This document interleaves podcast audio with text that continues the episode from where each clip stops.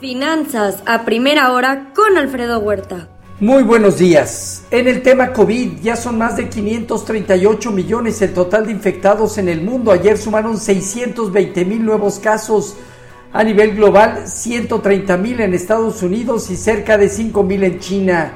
Ya son 11.852 millones de dosis aplicadas en el mundo. Estados Unidos a un ritmo de vacunación diaria de 234 mil y China de 1.1 millones.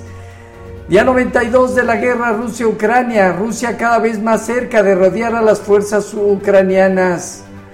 Estados Unidos puede enviar sistemas de cohetes de largo alcance a Ucrania.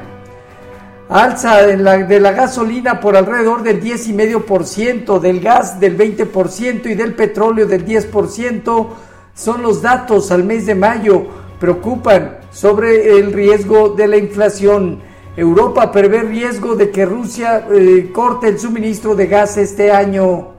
Rusia debe pagar intereses por cupones de bonos por alrededor de 100 millones de dólares este viernes. Tiene la prohibición de bancos estadounidenses. Demócratas en el Senado señalan el potencial compromiso con la seguridad de armas. Las minutas de Banjico refuerzan un tono restrictivo por mayor deterioro de expectativas de inflación. Discuten alzas entre 50 y 75 puntos base que podría estar en la mesa para junio próximo. Mercados de Estados Unidos eh, eh, darán fin a siete semanas consecutivas de balance negativo. Esta próxima semana habrá datos de empleo. Hoy en Asia Pacífico movimientos positivos, China, Hong Kong y Japón al alza. La inflación en Japón rondando el 2.4% en mayo. Shanghái empieza a levantar poco a poco el confinamiento. Alibaba lidera auge del sector tecnológico chino tras resultados primer trimestre. En Europa dominan movimientos de alza que van desde movimientos graduales, Italia y el Financial Times de Londres, hasta Francia y Alemania con cerca del 1%.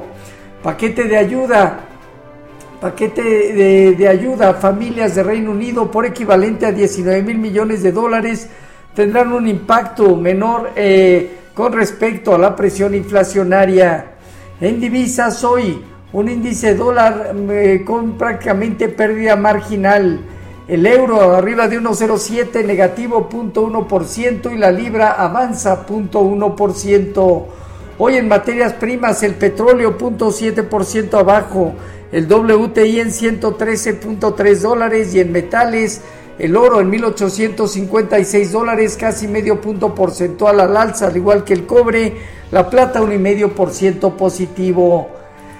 Cierre de bolsas el día de ayer, eh, de manera positiva, que muy probablemente ayudarán a truncar siete semanas de baja, con un dólar que perdió terreno y una nueva curva con ligera demanda.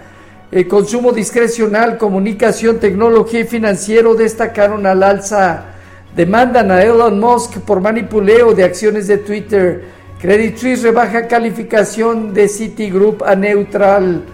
El Dow Jones parte de los 32.637 eh, unidades a partir de 32.800 a 34.000 representa ahora resistencia.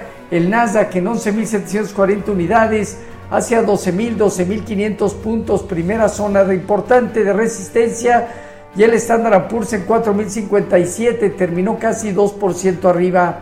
El rendimiento del bono a 10 años se colocó en dos, cerca de 2.74%. Hoy el informativo justamente se mantiene en 2.74.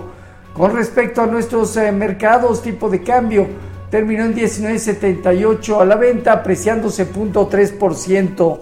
Continúa tratando de validar una zona baja 19.80, 19.70, 20.30 como zona superior.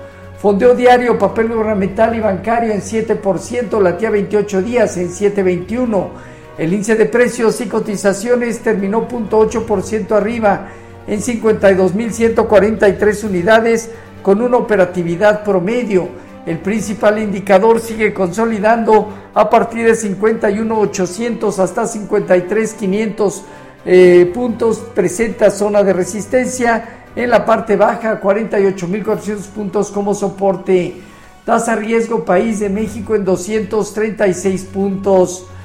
Moody's revisó al alza el PIB de México de 1.1 a 1.8% para el 2022.